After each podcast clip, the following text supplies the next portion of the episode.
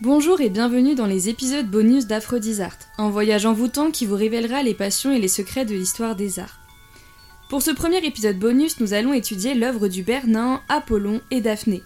Réalisée entre 1622 et 1625 pour le compte du cardinal Scipion Borghese, la sculpture du Bernin fiche dans le marbre un instant décisif du mythe d'Apollon et Daphné, relaté par Ovide dans ses Métamorphoses. Alors avant de commencer, qui était le Bernin? Gian Lorenzo Bernini, dit Le Bernin ou Cavalier Bernin, est un peintre italien du XVIIe siècle. Considéré comme le nouveau Michel-Ange, le Bernin a marqué l'histoire de l'art par son talent de sculpteur. Ce jeune prodige s'est fait remarquer dès son plus jeune âge. Fils de sculpteur, le Bernin montre des aptitudes exceptionnelles pour le dessin. Bon, en même temps, avec un père sculpteur, ça aide. Mais à l'âge de 8 ans, il réalise sa première sculpture de marbre.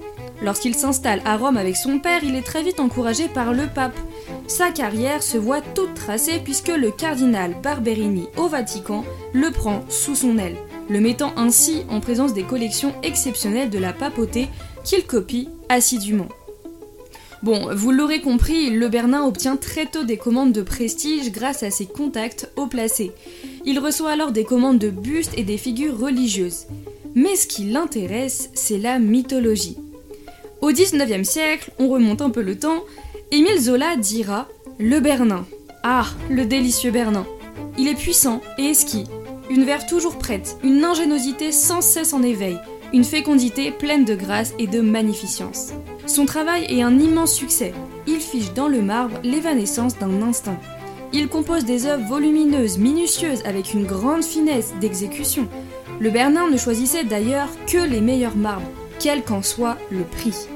Sa carrière bat son plein lorsque le nouveau pape Grégoire XV le prend sous sa protection et le fait chevalier de l'ordre du Christ. Ensuite, c'est au tour d'Urbain VIII de lui vouer une pareille admiration. Il ira plus loin lorsqu'il l'inclut parmi ses proches.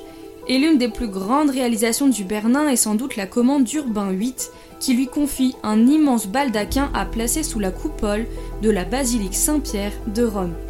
Au fil de sa vie, la notoriété du Bernin ne fait qu'accroître et s'étend hors de l'Italie. Toutes les cours d'Europe réclament son talent. Ainsi, en 1640, le cardinal de Richelieu, puis le roi Louis XIV, lui passe commande. À Rome, il continue ses grands travaux d'architecture, achevant notamment la façade du palais Barberini et différentes remarquables fontaines baroques, telles que la fontaine de Triton. Alors je vous ai parlé du baldaquin, l'œuvre phare de sa carrière, mais parlons maintenant d'une de ses œuvres clés, Apollon et Daphné.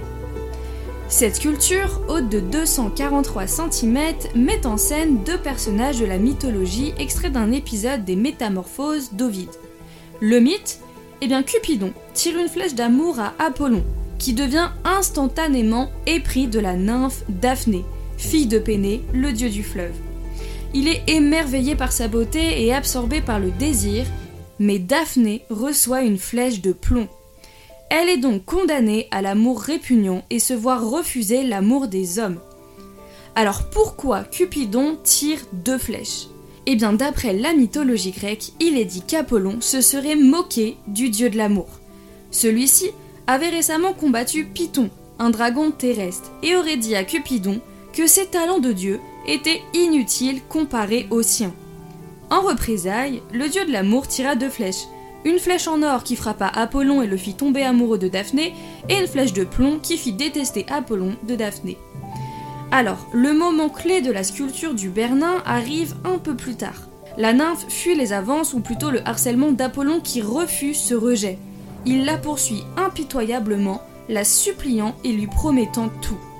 Daphné, épuisée, se tourne vers le dieu du fleuve, donc son père Péné et la supplie de la libérer d'Apollon en lui ôtant sa beauté pour la protéger de ce prétendant trop pressant. En réponse, le dieu du fleuve utilise la métamorphose pour transformer Daphné en laurier. Oui, du coup, il condamne clairement sa fille à devenir un arbre car pour lui, c'était la seule façon pour elle d'éviter les avances sexuelles d'Apollon. Bon, pour en revenir à notre sculpture, le Bernin a saisi dans le marbre le moment de la métamorphose. Véritable prouesse, il est parvenu à exprimer une action temporelle fugace dans une matière durable. Bernin livre une composition tout en torsion et en mouvement, tout en restant dans une extrême délicatesse. Ce qui est frappant, c'est l'expression terrifiée de Daphné qui est ici parfaitement représentée. Le Bernin a également montré une impression de mouvement créée par la posture des personnages. Apollon est en train de courir et s'apprête à attraper Daphné. Et Daphné tente de le fuir, elle est horrifiée. Les visages des deux protagonistes expriment des sentiments bien différents. D'abord, l'étonnement et la déception d'Apollon, perdant Daphné alors qu'il la rattrape enfin, et ensuite, pour Daphné, ses expressions sont comme saisies en plein vol, et c'est ce qui frappe le spectateur. Nous ressentons l'angoisse, la tension, la peur de la nymphe qui est en train de se métamorphoser en laurier. A noter que le Bernin fait partie du mouvement baroque. Il n'hésite donc pas à exagérer les expressions. Cette sculpture majestueuse est d'une délicatesse exceptionnelle, où le mouvement de la course et sa suspension sont maîtrisés avec soin tout en suggérant la suite de la légende. La chevelure et les doigts de la nymphe sont en train de se transformer en rameaux pendant que ses jambes deviennent un tronc d'arbre. Apollon et Daphné, c'est une représentation complexe du mouvement rapide. C'est une sculpture dite ronde-bosse, c'est-à-dire qu'on peut l'observer sous tous les angles. Pour comprendre son histoire, on doit déambuler autour de celle-ci. À première vue, on voit deux personnages, donc Apollon poursuivant Daphné, puis, on commence à remarquer les mains et la chevelure de Daphné se transformant en brindilles et en feuilles. Et c'est d'ailleurs cette partie-là qui rend cette sculpture si prestigieuse. Le Bernat a montré de façon magistrale toutes les boucles des cheveux de la jeune fille et la transformation d'un corps en écorce. Il a également su polir correctement la surface du marbre pour montrer la beauté et la grandeur de son œuvre. La sculpture est pleine de vie, changeant sous les yeux du public. Alors, encore une fois, tout le génie du Bernin est ici montré dans la réalisation des points de vue.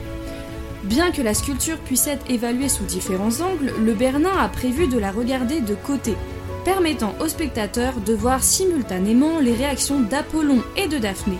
Cela nous permet alors de comprendre la narration de l'histoire en un instant, sans avoir à nous déplacer. Mais petit fun fact, eh bien le Bernin n'a pas achevé la sculpture lui-même. Comme tout artiste aux nombreuses commandes, il reçut une aide considérable de son élève, Giuliano Finelli.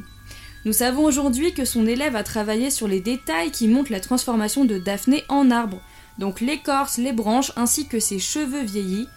Eh bien, c'est son élève.